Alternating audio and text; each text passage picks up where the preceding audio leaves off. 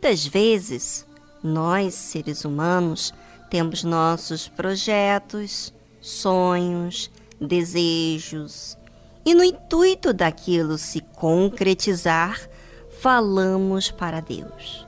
Aparentemente, parece que os nossos projetos, sonhos e desejos são os melhores possíveis, não é verdade? É esse que vai agradar a Deus, é o que pensamos, mas nem sempre é o que pensamos. Então, o que Deus quer de mim? De você? com esse trabalho, com essa função, com essa responsabilidade, com essa família que você tem? Será que o que Deus quer é o que já está acontecendo? Bem, vamos saber com o que aconteceu com Salomão. Sucedeu, pois, que acabando Salomão de edificar a casa do Senhor e a casa do rei, e todo o desejo de Salomão que lhe veio a vontade de fazer. Aparentemente, tudo que tinha projetado Salomão e desejado fazer veio acontecer. Mas esse não era o objetivo principal de Deus para Salomão. O Senhor tornou a aparecer a Salomão como lhe tinha aparecido em Gibeon.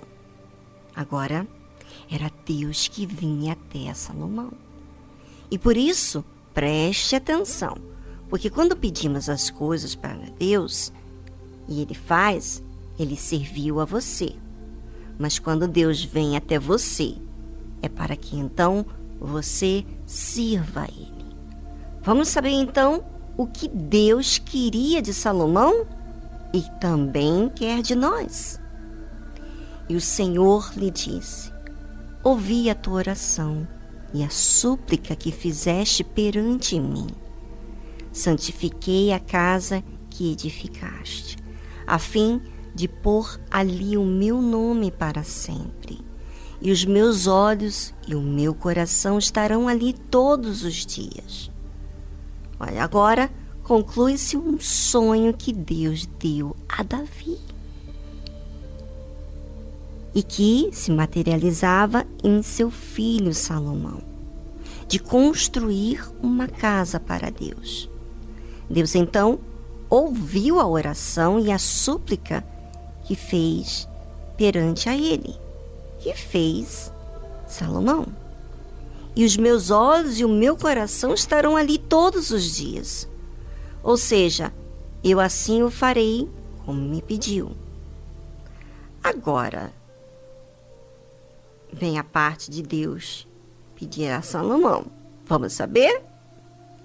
E se tu andares perante mim, como andou Davi, teu pai, com tereza de coração e com sinceridade, para fazeres segundo tudo que te mandei, e guardares os meus estatutos e os meus juízos, então confirmarei o trono de teu reino sobre Israel para sempre. O pedido que Deus fez a Salomão é o que ele faz a todos nós. E esse pedido que Deus faz, cabe a gente aceitar e assumir ou não, porque vai demandar perseverança. Não vai ser algo natural, vai ter que haver muito esforço da nossa parte. E qual foi o pedido que vai requer tanta perseverança assim? Ele fala: andar perante Deus, comandou Davi. E como foi esse caminhar de Davi diante de Deus? Com inteireza de coração e com sinceridade na totalidade do coração, não tendo espaço para que os seus sentimentos fiquem livres para fazer o seu jeito, mas colocar toda a sua força para servir a Deus com perfeição. E diz mais, e com sinceridade. Porque Deus pede sinceridade. Porque a verdade vai mostrar muitas vezes que você está errado. Que não é desse jeito. E você terá que ser humilde para reconhecer.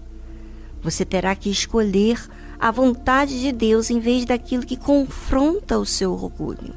Ou seja, a sinceridade vai demandar honestidade, franqueza, verdade, transparência, lealdade, justiça.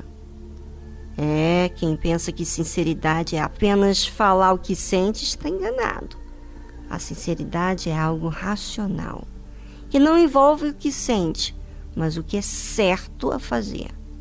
A sinceridade envolve justiça, não a sinceridade com injustiça. Ou seja, não há verdade sem um raciocínio. E você, ouvinte? Você tem servido a Deus com emoção? Apenas no que o seu coração diz? Ou no que é certo a fazer? raciocinando. Deus não quer suas obras para aparentar uma fama. Deus quer que você por inteiro. E essa inteireza de coração é algo racional que glorifica realmente a Ele.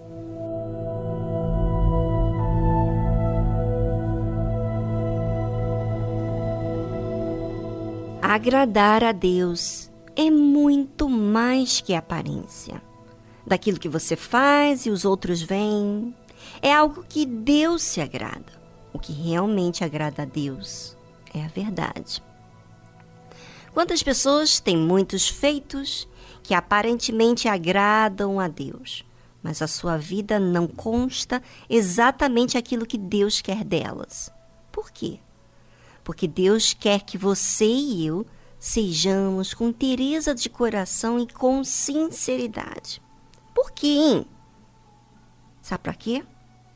Para fazeres segundo tudo que ele mandou. Como diz aqui a palavra, para fazeres segundo tudo que te mandei. Ou seja, se não há inteireza de coração e com sinceridade, não vamos fazer tudo aquilo que ele nos mandou. Uau! Isso quer dizer muito, gente, que a inteireza de coração e com sinceridade só é feito se deixa a minha vontade de lado para fazer a vontade de Deus. E tem mais algo ali. É, tem mais algo que Deus fala. E o que é? E guardares os meus estatutos e os meus juízos. Você não pode guardar os seus estatutos. O seu jeito, a sua maneira, o que você acha. Você tem que guardar os estatutos de Deus e os juízos dele. Não é o seu juízo, não. Então, o que diz Deus? Qual é o julgamento dele para mim diante do que estou enfrentando agora? Qual é o juízo dele? Ou seja, abandono o seu juízo ou eu faço a minha vontade? Para fazer o juízo, a justiça que Deus quer, eu tenho que guardar os seus estatutos, não o meu jeito, não o meu juízo. Para que isso? Por que, que Deus quer isso, gente? Você já parou para pensar? Para que, que Deus quer que eu guarde os estatutos deles? Eu tenho o meu jeito, eu já vivi assim, desse jeito, esse passado, com essa história, com esse sofrimento. Eu acho assim, eu acho aquilo. É. Você quer viver com seu jeito, seus achismos, com seu passado e quer ficar guardando isso? Então você vai se sujeitar aos seus juízos e não ao de Deus. Para você se sujeitar aos juízos e os estatutos de Deus é porque você coloca Deus acima de tudo. E sabe por quê? Sabe por que, que ele quer que eu coloque ele acima de tudo? Porque assim ele vai poder confirmar o que ele tem para você, a bênção sobre você. Você alcançou vários resultados da sua fé, mas nem tudo é para sempre. Ela não é. Só vai ser para sempre. Se você ser constante nesse relacionamento de priorizar Deus. Ele disse a Salomão: Então confirmarei o trono de teu reino sobre Israel para sempre. Tem gente que casa e descasa dentro da igreja, conhecendo a verdade. Sabe por quê? Faz escolhas mediante o seu juízo, os seus estatutos, e não de Deus. Tem gente que entra na obra de Deus e não vai até o fim, porque Deus não confirma o reino, porque a pessoa quer seguir do seu jeito. Não quer os estatutos de Deus, nem seus juízos. Uma coisa é eu casar, outra coisa é Deus confirmar o meu reino neste casamento. É ser uma esposa auxiliadora, idônea. É ser de Deus. É não perder o meu temor para com Deus. O que já vi em muita gente é que querem casar com a pessoa errada e aí, na hora de confirmar a aceitação de Deus, confirmar o reinado dela, é aprovado. Tantas pessoas saíram da obra de Deus porque casaram-se mal. Tantas pessoas é, não continuaram na fé porque casaram-se mal. O que, que você tem feito com aquilo que Deus tem te dado? Tem sido aprovado ou tem sido reprovado?